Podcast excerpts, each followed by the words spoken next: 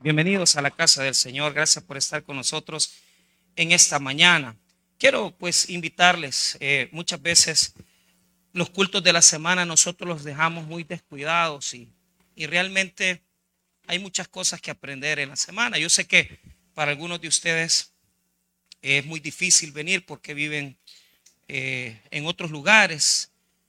Algunos vienen de San Ramón, de San Rafael Cedros. Eh, y yo sé que no es fácil, pero hacer esfuerzos para poder, gracias, para poder congregarse, para poder venir a, adorar al Señor es muy importante. Y quiero motivarles a que puedan asistir a los cultos de familia, asistir a los estudios bíblicos. Eh, el lunes estamos trabajando temas siempre familiares. El martes está trabajando la primera epístola de Juan. El miércoles estamos trabajando Romanos. El jueves el libro de Hechos en labios del pastor Tony Domínguez. El viernes adoración, ¿verdad? Y el domingo, eh, yo prácticamente, este culto es bien poco para yo hablar cosas familiares, pero de vez en cuando tomo algunos temas que nos pueden ayudar. Así que en esta mañana les quiero pedir que vayan conmigo al libro de Job, capítulo 2, y podamos, podamos abrir nuestras Biblias en Job, capítulo 2, versículo 9 en adelante. Y cuando lo tenga, hágame el favor de ponerse de pie. Quiero agradecerles el esfuerzo. Yo sé que por este, esta restauración de la calle, pues a algunos se les ha dificultado venir, han tenido que ir a dar la vuelta y todo, pero gracias a Dios están aquí con nosotros. Así que eh, fíjese que eh, revisando este tema, eh, me di cuenta ahí que habían algunas cosas importantes. A esta mujer, a esta mujer se le dice la mujer sin nombre. Y, me interesó mucho porque cuando comencé a ver los artículos eh, teológicos que habían, eh, se le ha, se esforzado, ¿verdad?, por mucho tiempo el poder mantenerla como una mujer de aspecto negativo dentro de la Biblia. Y, parecería que en toda la teología, que ya les voy a dar los ejemplos, esta mujer aparece siempre, pues lógicamente sin nombre, porque la Biblia no nos, nos dice quién es, ¿verdad? Pero el problema es el aspecto negativo que se cita de ella, o sea, que, que es una mala mujer, ¿verdad? Y, es donde yo voy a ir rescatando, eh, bajo una investigación que vamos a hacer, algunos elementos importantes del texto para poder aprender de él.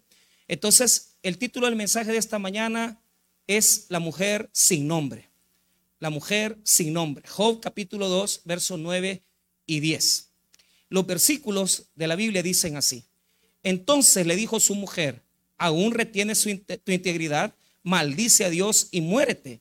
Y él le dijo, como suele hablar cualquiera de las mujeres fatuas, has hablado. ¿Qué? ¿Recibiremos de Dios el bien y el mal no lo recibiremos? En todo esto no pecó Job con sus labios. Vamos a orar. Padre, te pedimos tu bendición para la predicación de esta mañana. Oramos, bendito Señor, para que nos hables a nuestros corazones que nos ayudes, bendito Señor, a poder presentar el mejor mensaje, Señor, para el corazón de tu pueblo. Espíritu Santo, ministra nuestras vidas, ayúdanos a recibir de parte tuya tu conocimiento, tu instrucción, y te damos las gracias. En el nombre de Jesús. Amén. Y amén. Pueden tomar asiento, amados hermanos. Muy bien. Veamos la mala fama de esta mujer. O sea, voy a sacar algunos argumentos con respecto a, la esposa de Job antes de poder introducirlo y poder hablar un poco de esto, pues entonces quiero decirle que el error que se ha cometido por años es que cuando se va a hablar de ella, los únicos versículos que se citan, digamos, con respecto a lo que ella manifestó, lo que ella dijo, es el versículo número 9 y versículo número 10. En ese, digamos, diálogo, confrontación que tuvo con Job, de ahí es donde ha surgido esa mala figura que esta mujer representa. ¿Por qué? Porque para este momento Job estaba pasando una de las penas más terribles de su vida. Para, algunos eruditos como Julio Trébole, como también Gregorio del Olmo, eh, Alonso Choquel, eh, ellos manifiestan algo muy interesante con respecto a este libro. Fíjese que si usted lee el capítulo 1 y el capítulo 2 de Job, aparecen las dos primeras pruebas. O sea, en el capítulo 1 se hace una manifestación de las pruebas de Job y en el capítulo 2 se da la segunda manifestación. Pero si usted quita todos los capítulos y se va hasta el 42, ahí está el final del libro de Job. Y dice que Dios lo restauró en su prosperidad, en sus bienes. Entonces, parecería que todo lo que está en el centro, desde el capítulo 3 hasta el capítulo 41, como que fuera una incorporación, un agregado. Porque si usted solo pone los dos primeros capítulos y el 42, surge de que es una lectura fácil, porque Job viene y, y pasa la primera prueba en el capítulo 1, en el capítulo 2 pasa la segunda prueba y en el 42, ¿verdad? Dios lo restaura. Y eso sería maravilloso que así fuera, pero no. Se da una serie de argumentos desde el 3 hasta el 41 en círculos, porque los tres amigos de él vienen a decirle, mira Job, es que vos sos pecador, es que vos te has portado mal, por eso Dios te ha castigado. Entonces se da círculos, ¿verdad? Pasa Elifaz, un amigo de Job que lo acusa de pecado. Bildad, otro amigo de Job que lo acusa de pecado. Sofar, otro amigo de Job que le acusa de pecado. De ahí responde Job, vuelve otra vez otro ciclo de los tres amigos, ¿verdad? Cierra ese ciclo y se vuelve a dar un tercer ciclo. Imagínense, tres veces se repiten los amigos diciéndole, sos pecador, has cometido pecado. Y ahí al final aparece un muchacho llamado Eliú, que es el más joven de todos. Y este como que este sí tiene algo más de sabiduría, porque es más joven. Supuestamente en el texto aparece como un desconocido, que les dice, mira Job, quizás esto te está pasando porque Dios quiere, quiere que te acerques. Job, eh, esto te está sucediendo porque en el dolor podemos conocer, ¿verdad? A Dios un poco más. Ahora, ¿qué es lo que pasa con esta situación que le estoy comentando? Como final de la prueba del capítulo 2 está la mujer. Entonces la mujer está haciendo las, bases y está estableciéndose como que fuera parte de la prueba de Job. Y es bien terrible, ¿sabe por qué? Porque nosotros no nos damos cuenta en el momento en que nosotros, en nuestro matrimonio, en nuestra relación, no nos está usando Dios, sino que nos está usando Satanás. Parecería que el escritor del capítulo 2 lo que quiere mostrar es la mujer es con lo que culmina, ¿verdad? Eh, o sea, si, si va a pasar un día malo, es cuando tu esposa o tu pareja con sus palabras te humilla, te ofende o te hace sentir menoscabado. Eso es lo que le está pasando a Job en el capítulo 2. La esposa está declarando palabras pero como que no fueran las palabras de una esposa amorosa, sino que son las palabras de una esposa que Satanás está ocupando en sus labios. Entonces, ¿qué le dice? ¿Qué le dice? Cuando lo ve destruido, cuando lo ve postrado, la mujer le dice estas terribles palabras. Versículo 9. Entonces le dijo su mujer, aún retienes tu integridad. Es una, esa es una pregunta, aún retienes tu integridad, pero mire lo duro. Maldice a Dios y muere. Entonces, aparentemente se presenta como una mala mujer. Porque ¿qué mujer le va a decir? Maldice a Dios. Es anticristiana, es anticreyente. Claro, en el Antiguo Testamento a Jesús no se le conocía, pero si le vamos, si le vamos a hablar, si lo vamos a contemporanizar, parece que es los labios de una mujer que no cree en Dios. Una mujer que, que lo que está diciendo es, Mira cómo Dios te tiene, todo acabado, todo destruido. Maldice a Dios y muérete. Entonces, les voy a citar algunos textos de algunos teólogos de la historia que han hablado de esta mujer, porque este es el problema. Se le ha hecho una muy mala fama, porque los estudiosos del versículo solo han sacado el verso 9, pero se les ha olvidado leer todo el capítulo 2. Y no entienden muchos. Por eso es que se le ha dado una mala fama. Porque el que lo ha estudiado, solo el verso 9 saca. Solo el verso 9 es el que repite. Que dice, maldice a tu Dios y muérete. Eso es lo que dice esta mujer. Ahora, escuchen. Les voy a hablar primero de lo que dice Santo Tomás de Aquino. Este es un teólogo del siglo XIII, ¿verdad? Que aportó mucho a la teología, pero que tiene que hablar de esta mujer. ¿Qué dice Santo Tomás? Santo Tomás dice que es una mujer de mezquina mentalidad. No tenía los quilates de virtud de su marido. Y con toda imprudencia le invita a maldecir a Dios, tentada por el diablo. Imagínense lo que dice. Tentada por el diablo. Ok, eso es lo que dice Santo Tomás. Dice que eh, Satanás la tentó y dice que es una mujer que no tiene los quilates de la prudencia que Job tenía, porque Job sí era un hombre de Dios, pero esta mujer no era una mujer de Dios. Esta mujer es una mujer mala, una mujer negativa. Ahora, escuchemos a San Agustín de Hipona. Oiga lo que dice San Agustín. Dice dos cosas. La compara con Eva. O sea, dice que esta mujer es la más parecida a Eva que puede haber, porque así como Eva, ¿verdad? Le dio del fruto del árbol prohibido a Adán, así también de mala es esta mujer porque hizo tentar a Job. La diferencia entre Adán y Job es que Adán cuando la Eva, cuando Eva le dice, "Toma del fruto", él lo toma. Pero Job, cuando la mujer le dice, "Maldice a Dios", Job no, lo maldice. Esa es la diferencia. Job supera la prueba de la, Eva, ¿verdad? Entonces, oiga lo que dice San Agustín de. Dos cosas dice. Primero, con su falso amor al marido, se ha convertido en ayudadora de Satanás. Y, pone signos, ¿verdad? De exclamación. Pobre mujer, dice, pobre mujer, dice, e, este, esto en el siglo V, ¿verdad? De San Agustín. Ahora, escucha otra cosa que dice San Agustín. Es una Eva entregada para la seducción su mujer fue reservada para servir al diablo, no para consolar al marido y, le propone una blasfemia y él no cede. Job no cedió como Adán a Eva en el paraíso. Rechaza Adán a Eva en la, y la pone en la basura. Eso es lo que dice San Agustín. Pero también la tilda de una mujer diabólica, mala, perversa. Entonces, pero este es el que más me gustó, San Gregorio. Mira este San Gregorio lo que dice. Describe a Job como un alcázar, o sea, es una es como una una gran fortaleza, ¿verdad? Una fortaleza donde se están los ejércitos, ¿verdad? Pero escuche lo que dice. Describe a Job como un alcázar y a la mujer como la escalera por donde busca acceso el diablo. Conquistó Satanás el ánimo de la esposa, la usó como escalera para llegar al marido. Pero Job no le hace caso y hablando rectamente dio una lección a la que instigada por la serpiente habló perversamente. O sea, bien bonito, porque mira, nosotros como hombres nos encerramos, ¿verdad? Pero muchas veces las palabras de nuestras esposas son como escaleras, ¿verdad? Porque aunque nosotros estemos bien cerrados, cuando la mujer nos habla al oído, hay mujeres que nos incitan a cosas buenas. Pero hay varones, hay, hay, hay mujeres que incitan a cosas malas. Una mujer tiene más capacidad. Fíjate que yo he notado esto.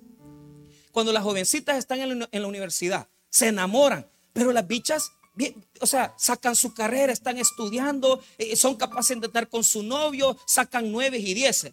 Los hombres no, los hombres se engatusan con una muchacha, se enamoran de ella y comienzan los cuatro, los tres, ya no llegan a la universidad, o sea, pierden el rumbo porque el hombre es más sexual.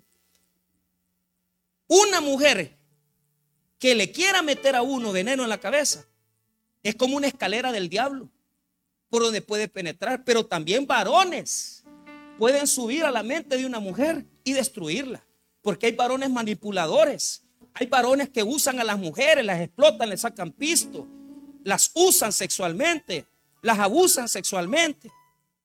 Entonces, a mí me encanta esa figura de San Gregorio, ¿por qué? Porque él dice, la mujer es una escalera por donde el diablo sube. Y tiene cierta razón. Yo creo algo. Nosotros tenemos muchos problemas en nuestro matrimonio. Y muchas veces uno tiene que cuidarse de no ser usado por el diablo. Usted como varón tiene que ser, tiene que ser usado por Dios. Usted como sierva de Dios tiene que ser usada por el Señor. O sea, no sea destructiva, no sea destructivo sepamos cuando el diablo nos está usando de alguna manera. Ahora, pregunto, ¿será que verdaderamente el diablo la está usando? Pregunto, ¿será que el diablo la está usando? Bueno, descubrámoslo. Veamos si es cierto que la está usando y veamos si lo que dice San Gregorio, San Agustín y Santo Tomás de Aquino está en lo correcto, que es una mujer satánica, diabólica. Veamos. Vamos a dividir el capítulo 2. El capítulo 2 tiene dos etapas. Del versículo 1 al versículo 6 se llama la escena en el cielo. Día conmigo cielo. Diga conmigo cielo. Del 1 al 6. Amén. Ok. Voy a dividir esa, esa parte. Del versículo 1 al 3 son las palabras de Dios y del versículo 4 al 6 son las palabras del diablo. Pero todo eso está pasando en los cielos, ¿verdad? El versículo 7 hasta el versículo 10, diga conmigo, la tierra, lo humano, la realidad. Vuelva a repetir conmigo, la tierra, lo humano y la realidad. ¿Y qué es lo que aparece ahí? Fíjese que en el cielo Satanás se ha presentado ante Dios y le ha pedido permiso para tocar la vida de Job. Y usted no sabe, hermano, escuche bien, cuando de repente en el cielo se están haciendo cuestiones espirituales. Porque si hay que hablar con certeza, a los creyentes, a los cristianos, no nos puede tocar el diablo si no es con un permiso de Dios. Entonces, ¿cuántas veces en la semana, en el mes o en el año en el cielo se hacen este tipo de movimientos. Y usted aquí en la tierra está pasando por tremendas pruebas, está pasando por situaciones y usted lo que no sabe es que todo eso es espiritual. Los pleitos en la casa son espirituales. Los pleitos en la familia son espirituales. Las situaciones del negocio, del trabajo, son espirituales. Todo tiene una, un contexto espiritual. Si usted lo quiere ver como todo humano, usted está equivocado. Porque la palabra de Dios dice que no tenemos lucha contra carne ni sangre. Oiga bien, no es contra personas con las que usted está peleando, es contra, oiga, contra seres espirituales que usan personas para dañarte, para herirte, para hacerte la vida imposible en el trabajo, para quitarte situaciones de tu vida, para hacer oposición en tu vida. No peleamos con personas, peleamos con seres espirituales. Entonces, en el cielo, Satanás se acerca a Dios. Dios está contento porque Job ha pasado la prueba número uno. En el capítulo uno le quitó, óigame bien, le quitó las ovejas, le quitó los camellos y le quitó sus hijos. Veamos cómo termina el capítulo uno y por qué Job gana la primera prueba. El primer round lo gana Job. Mire lo que dice Job capítulo 1, versículo 20. Entonces Job se levantó y rasgó su manto y, su, y rasuró su cabeza y se postró en tierra y adoró. Y dijo, desnudo salí del vientre de mi madre y desnudo volveré allá. Jehová dio y Jehová quitó, sea el nombre de Jehová. Te han quitado tus hijos, te han quitado tus ovejas, te han quitado tus camellos y en lugar de blasfemar y en lugar de declarar lo negativo, Job dice, desnudo salí del vientre de mi madre, desnudo volveré allá. Jehová Dios, Jehová quitó. Qué poderoso Job. Dios lo ha llenado de su presencia. Y Job ha podido superar la primera prueba. Si te han quitado tus hijos, si te han quitado tus bienes, si te han quitado las ovejas y los camellos, ¿qué es lo que estuvieras haciendo en este momento? ¿Cuántos aquí si se les quita una cuenta de banco? ¿Cuántos aquí si se les quitara el salario de este mes comenzarían a renegar si perdieran un, un negocio una cantidad de dinero, 20 mil, 30 mil dólares? Usted hermano tendría que pensar y decir, ¿será que Dios todavía está en su trono? ¿Será que el Señor todavía me está bendiciendo? Yo le aseguro que hay personas en esta iglesia, incluyéndome a mí, que si el día de mañana lo perdieran todo, ya no siguieran a Dios. Y hay muchas personas que aunque les quite todo, saben que siguen, van a seguir perseverando y siguiendo a Dios, porque su corazón no está en el dinero, sino que está en el Señor. Escuche bien, hermano, pero Job pasó la primera prueba y a Dios le agrada. Entonces, como Job pasó esta primera prueba sin blasfemar, Satanás está ardido. Y Satanás quiere ir con un contraataque, porque Satanás está seguro que si le quita los bienes a Job, él va a blasfemar y va a renegar de Dios. Y va a comenzar a declarar un montón de cosas. Y va a comenzar a declarar un montón de situaciones. Satanás está seguro que si le quita todo eso a Job, él va a comenzar a decir, Dios no sirve. Eso es lo que cree el diablo. Pero mira cómo se da la escena. Capítulo 2, verso 2. El contraataque. Este es el round 2 Este es el segundo tiempo y ahora el diablo viene más ardido, el diablo viene con más cólera y, viene más con más deseo de hacer daño. Miren lo que dice el 2, 2, 2. Y dijo Jehová a Satanás, ¿de dónde vienes? Respondió Satanás a Jehová y dijo, de rodear la tierra y de andar, ¿por qué?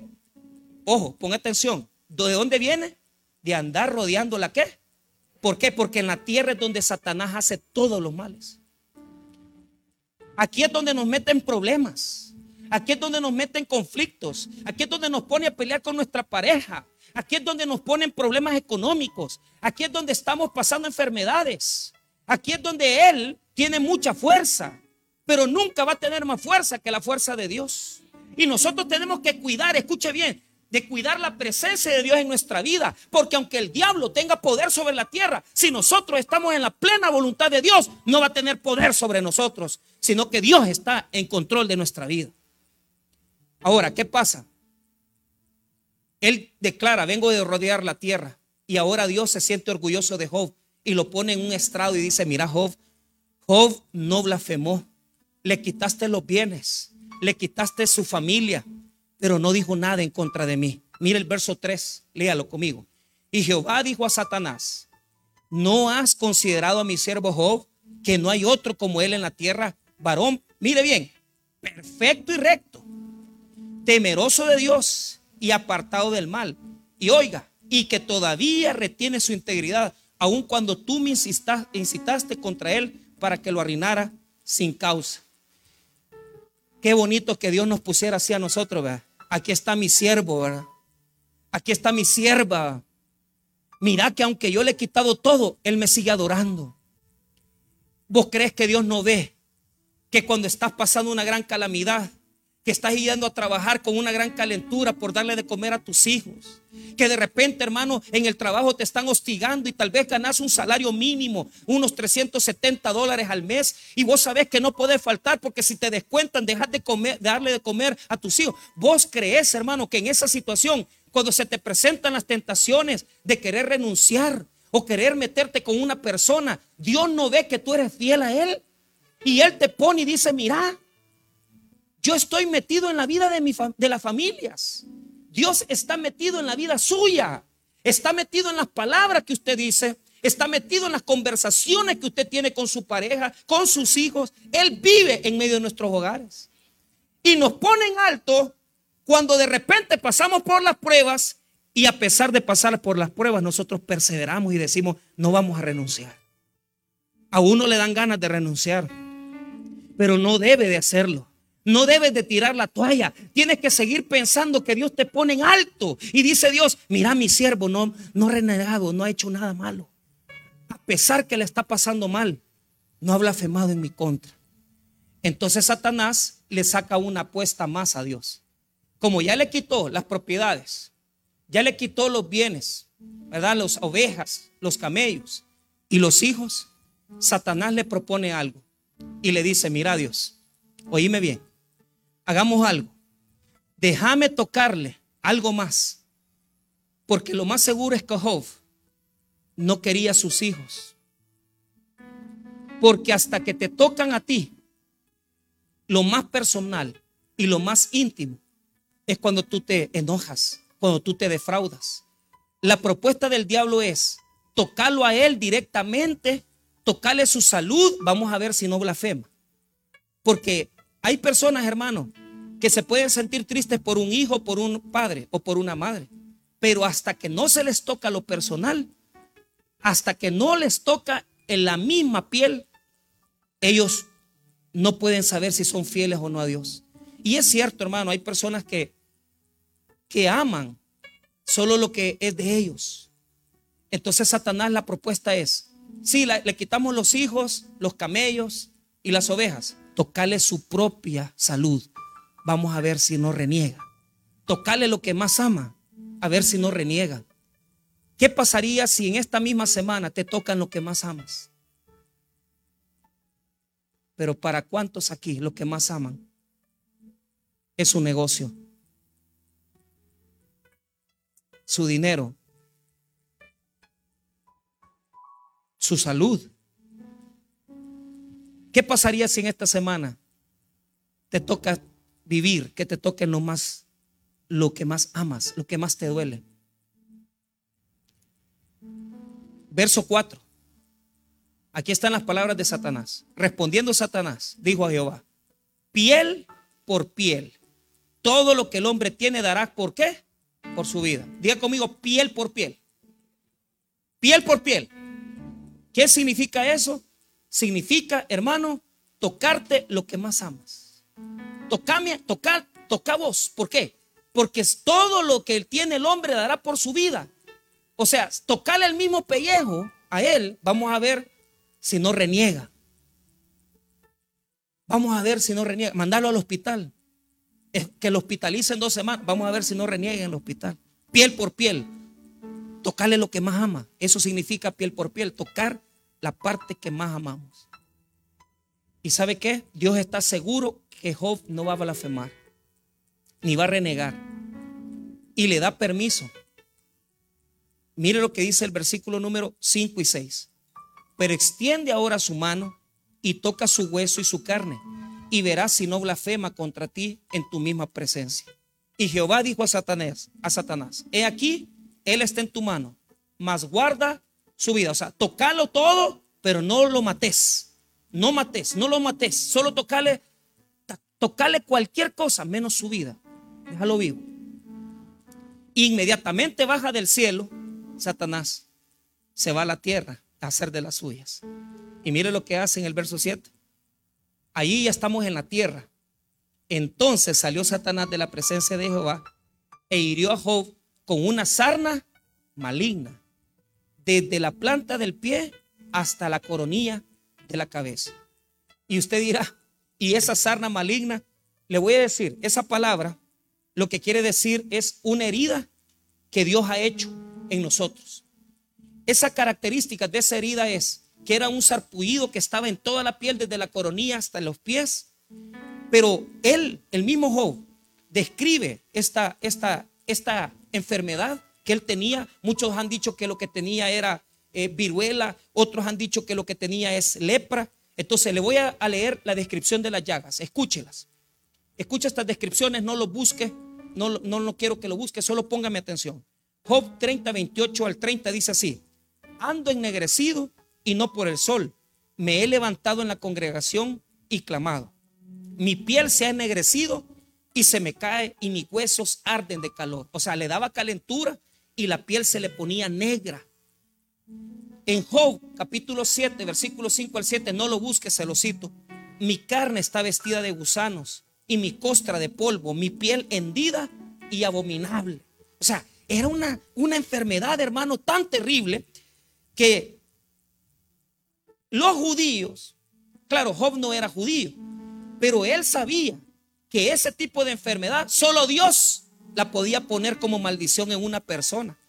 Entonces escucha lo que dice esta, este versículo. Este, este versículo es clave porque nos dice que lo que yo tenía que pensar es, esta es una maldición de Dios.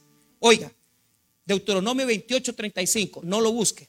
Te herirá Jehová con maligna pústula en las rodillas y en las piernas, desde la planta de tu pie hasta tu coronilla, sin que pueda ser curado. Entonces, mire cómo el diablo le ha presentado un escenario. Primero, te mete una enfermedad, pero vos en tu mente vos pensás que el Dios el que te está maldiciendo. Te quita tus hijos, te quita tus bienes materiales. Cuando vos te enfermas de ese tipo de llaga, lo que te toca es apartarte. ¿Y sabe qué es lo que le toca a Job? irse a la soledad, aislarse porque está enfermo. Y él sabe que él ya no puede estar con su familia, sino que tiene que apartarse y tirarse. Oiga bien, el texto bíblico dice que se tiró en ceniza, pero el texto traducido en las otras Biblias dice que se tiró en el basurero, a donde tiraban la basura. Allí estaba Job, en el estercolero, donde estaba la ceniza de lo que se quemaba. En ese lugar se tiró porque la ceniza refresca y la ceniza purifica. Job, hermanos míos, en este momento ha perdido sus bienes, ha perdido sus hijos, está enfermo de una enfermedad que él piensa que Dios se la puso. Y este momento es donde el diablo se presenta. Verso 8. Y tomaba Job un tiesto para rascarse con él y estaba sentado en medio de ceniza. Se apartó, se rascaba por todos lados, su piel negra, su piel supuraba, infectada, calenturas. Job se aísla, está solo. Y de repente aparece tu mujer y te dice, mira cómo te tiene Dios. Verso 9. Entonces le dijo a su mujer, aún tienes tu integridad. Maldice a Dios y qué? ¿Qué harías vos? te han quitado tus hijos, te han quitado tus bienes. Y de repente te dice, mira cómo Dios te tiene, mira, mira cómo Dios te tiene. Hermanos, es tremendo. A cualquiera de nosotros nos puede pasar, porque el enemigo puede hacer ese, ese mismo escenario, aislarnos. Podemos tener una enfermedad. ¿Cuántos aquí piensan, Dios me está castigando, Dios me está haciendo esto? Mira, te voy a decir una cosa. Yo no sé qué estás pasando por tu vida, pero algo sí te puedo decir. Sea cual sea la circunstancia que estés viviendo, sea porque estás pasando una enfermedad o una crisis terrible, Nunca dejes de agradecer a Dios. Nunca dejes de agradecer y de adorar al Señor, porque Él en su pleno, perfecto conocimiento sabe por qué permite esas pruebas. Pero nosotros como hijos de Dios podemos quebrantarnos y decir, Dios ya no aguanto más. Pero nunca reniegues de Dios. Nunca reniegues de lo que Dios ha hecho en tu vida. Nunca reniegues de lo que Dios te ha dado. Nunca reniegues de lo que Dios te quita o lo que te da. Porque nosotros como sus hijos tenemos que alabar a Dios en la pobreza, en la riqueza, en la necesidad y en cualquier circunstancia.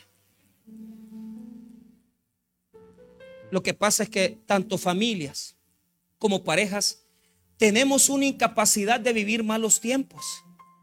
Cuando se casa la gente dice, es que yo voy a ser feliz. Es que vos no te casás para ser feliz. Vos te casás para ser feliz a otra persona. Porque vos tenés que renunciar a eso. Y ser feliz implica sacrificarte para ser feliz a tu pareja. Sacrificarte para ser feliz a tus hijos. Es que uno, hermano, no se casa para los tiempos buenos. Se casa para vivir a veces necesidades, enfermedades, pobrezas. Cuando todo va bien y cuando hay pisto en la casa, todo se quiere, todo se ama. Pero cuando nos quitan el trabajo, cuando de repente perdemos el, ingreso económico que teníamos, cuando estamos en un hospital, ahí todo mundo comienza a apartarse. Hablaba yo con la gente de la Policía Nacional Civil y, le comentaba, mire pastor, esto que está sucediendo con este agente, porque acaba de morir uno de los agentes, no de aquí, sino de, otro, de otra zona. Es que mire, me dijo, él se había, o sea, la mujer le estaba tapando el vicio, ¿verdad? Él era un alcohólico. Pero cuando ya la confrontaron y le dijeron, mire, y su esposo, el, el esposo, claro, agente de la policía, pero se desaparecía dos semanas porque agarraba zumba. Y él andaba ahí tirado, a veces hasta se quedaba tirado en uno de estos municipios no aquí cercano, un poquito ya lejano, ¿verdad? Pero claro, cuando ya le preguntaron a la señora, porque se murió, ¿eh? claro, el hígado deshecho, un gran problema en el hospital. Mire, y, y, usted que no sabía, ¿sabe cuánto tiempo tenían de estar separados? Seis meses. Porque cuando ya nosotros vemos la prueba, la escasez, cuando vemos el problema de un adicto, el problema de un alcohólico, lo primero que hacemos es apartarnos. Pero lo que no nos ponemos a pensar es que Dios nos ha dado la capacidad de apoyarnos, de estar ahí con nuestros hijos enfermos, con nuestro esposo enfermo, con nuestra pareja enferma. Tenemos que cuidar de lo que está pasando en casa. Ahora, la pregunta es, ya le había quitado todo, pero ahora lo más duro, cuando Dios permite que traspasen tu corazón. Porque la persona que más amas te ofende, te humilla. Aquí Job fue traspasado en su corazón. Y él se sintió tan quebrantado que pudo haber dicho blasfemar en contra de Dios. Pero ahí es donde nosotros tenemos que entender que no es así. Tenemos que saber que muchas veces las palabras de nosotros no son de nosotros. Son de amargura, son de renegar, son de resentimiento. Y tal vez esas ofensas no son tan terribles.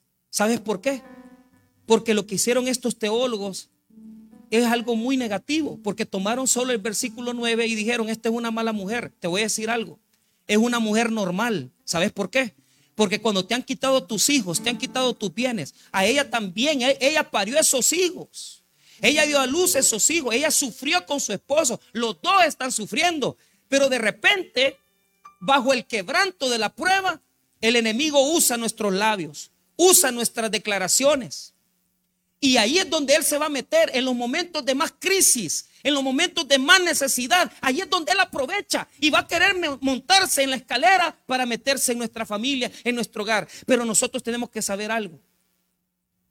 No es así. Somos hombres y mujeres que, con quebrantos y debilidades. Y a cualquiera de nosotros se nos pueden salir estas palabras. No son tan malas, son palabras humanas, son palabras de dolor, son palabras de tristeza, son palabras que pueden salir de la boca suya y de mi boca también. Y le voy a decir algo, han salido algunas veces de mi boca estas mismas palabras. Porque tanto la puede pronunciar un hombre, los puede pronunciar una mujer. Pero ella le dice, maldice a Dios y muérete. ¿Por qué le está diciendo eso? Hay una razón. La razón es que lo que le estaba diciendo la esposa es que él lo que quería, ella lo que quería era que se muriera. Porque estaba sufriendo tanto y estaba sufriendo tanta calamidad que ella dice, mejor que se lo lleve ya Dios. Está padeciendo. Mira, si a ti te ponen en un, hospital y te dicen, ¿desconectaría usted la máquina?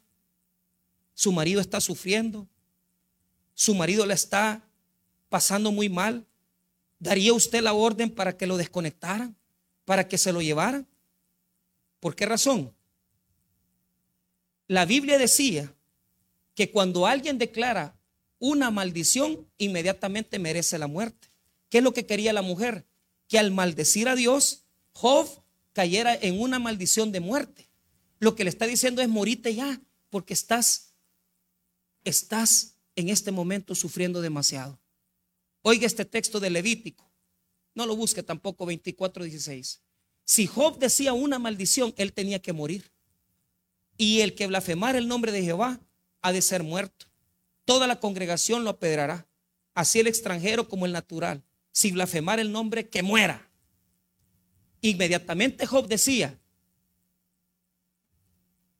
maldición en contra de Dios, él moría. ¿Qué le está recomendando la mujer? Mira, nos había ido muy bien, nos había ido muy bien, habíamos prosperado, pero ahora que lo hemos perdido todo y estás todo enfermo, mejor morirte porque es la única manera de dejar de sufrir. Por eso las palabras de la mujer no son tan malas. Porque cualquiera de nosotros, hermano, no quisiera que su pareja sufriera. No quisiera que su esposa sufriera. No quisiera que su esposo padeciera. Yo tengo un amigo que su mujer se contagió de VIH. Pero lo curioso es que se enfermó por una infidelidad que ella cometió.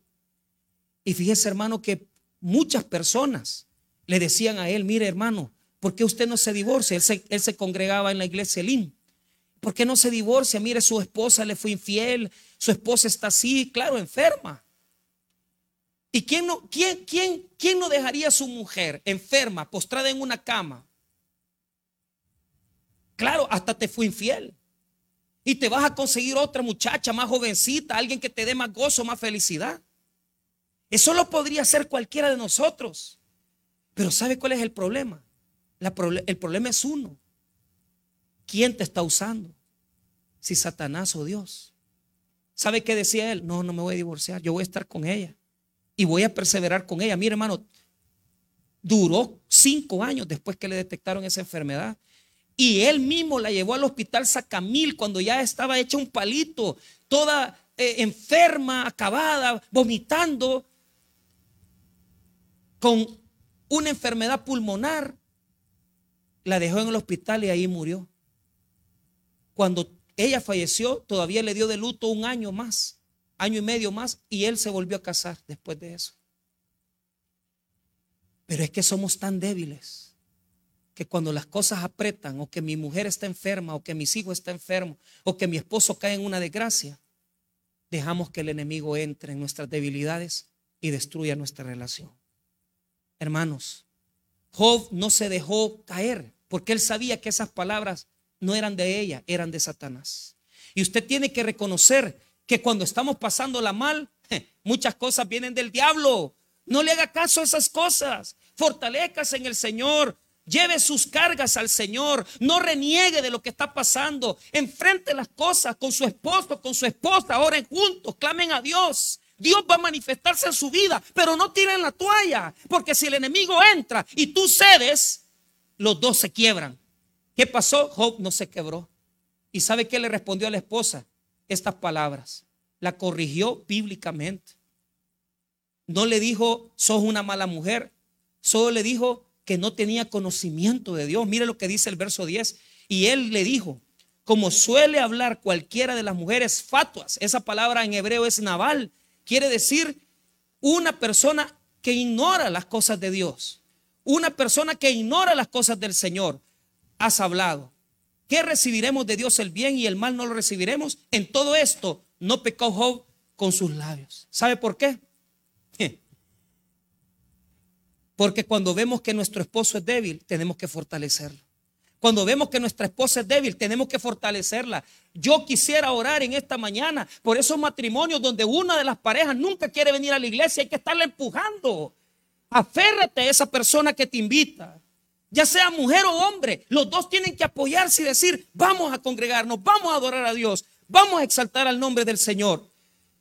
Porque muchas veces el enemigo va a entrar por la persona más débil. Reconozco, hermano, que esta mujer, en este momento el enemigo le puso esas palabras.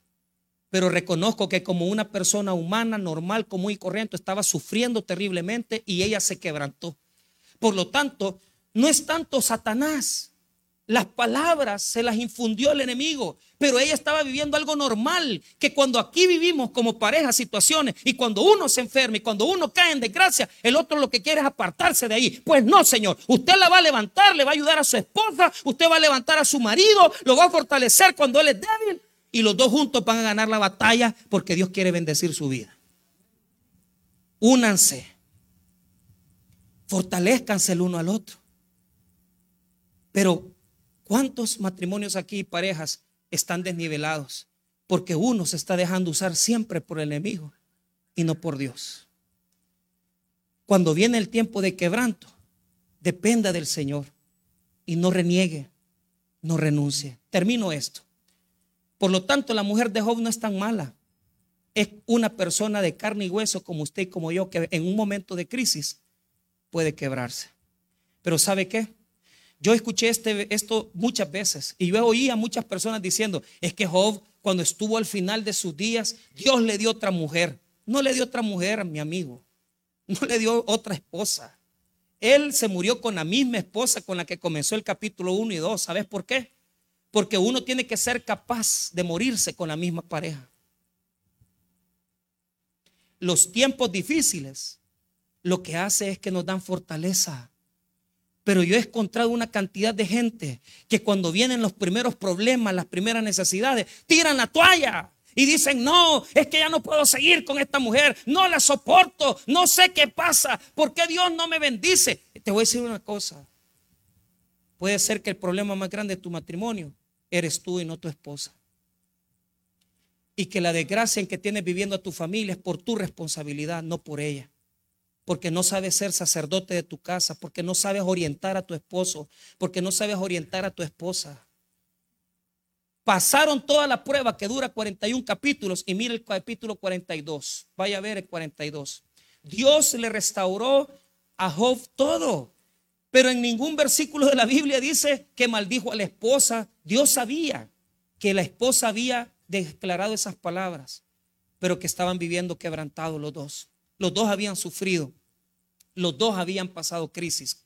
42.10, mire lo que dice. Y quitó Jehová la aflicción de Job cuando él hubo orado por sus amigos y aumentó al doble todas las cosas que habían sido de Job. Ahora mira el verso 12. Y bendijo Jehová el postrer estado de Job más que el primero, porque tuvo catorce mil ovejas, seis mil carneros, mil yuntas de bueyes y mil asnas. Y tuvo siete hijos y tres hijas. Llamó el nombre de la primera Gemima, a la segunda Cesia y de la tercera Keren Apuk. El nombre de Gemima significa paloma. El nombre de Cesia significa planta aromática, que es la acacia. Y Keren Apuk significa, hermano, negro como el azabache. La esposa pasó con él ese tiempo. Soportó la prueba y Dios lo restauró a los dos. Y le dio las hijas más hermosas. Le volvió a dar el don de tener hijos. Hermanos, no se dejen quitar la paz por el capítulo 2, por el capítulo 3 hasta el 41. Seamos fuertes, perseverantes. Oremos a Dios. Y las bendiciones del Señor van a comenzar a fluir en nuestra vida. No es fácil, hermano, pasar 41 capítulos. Yo tengo mis propios 41 capítulos. Yo sé que ustedes también. Que el esposo, que no sé qué, que un gran irresponsable, que borracho. Sí, pero ya cambió. 41 capítulos de dolor. La bendición es llegar al 42. Es que mire, se separó de una, se vino a casar conmigo. ¿Por cuánto tenés con él? Ya tenés 10 años, 12 años. Entonces, ya estás en el 42. 41 capítulos de oscuridad Dios lo bendice en el capítulo 42 y dice, por la fidelidad que has demostrado. Porque aunque pasaste los peores problemas, no renegaste de mí, te voy a bendecir. Hermanas, sean mujeres santas, ocupen sus palabras para edificar a sus maridos. No sean malcriadas ni digan malas palabras con su boca, señoras. Y señores, aconsejen a sus esposas, oriéntenlas, no les diga malas palabras. Usen su boca para lo que edifica, para lo que bendice. Y no destruyan a su esposo, ni la destruyan a su esposa. Fortalezcanse en la presencia de Dios. Pero sobre todo, si estás pasando los 41 capítulos de dolor, sé fuerte, persevera, que va a venir un capítulo 42, donde Dios va a restaurar todas las bendiciones. Solamente persevera, lucha, sé fiel a Dios y sé fiel a tu esposa. Sé fiel a Dios y sé fiel a tu esposo, hermana, que Dios te va a recompensar tu fidelidad. Dios es fiel y Él nunca ha perdido una batalla. Vamos a orar, hermanos. Padre, gracias por tu palabra. Gracias por tu misericordia. Todas las,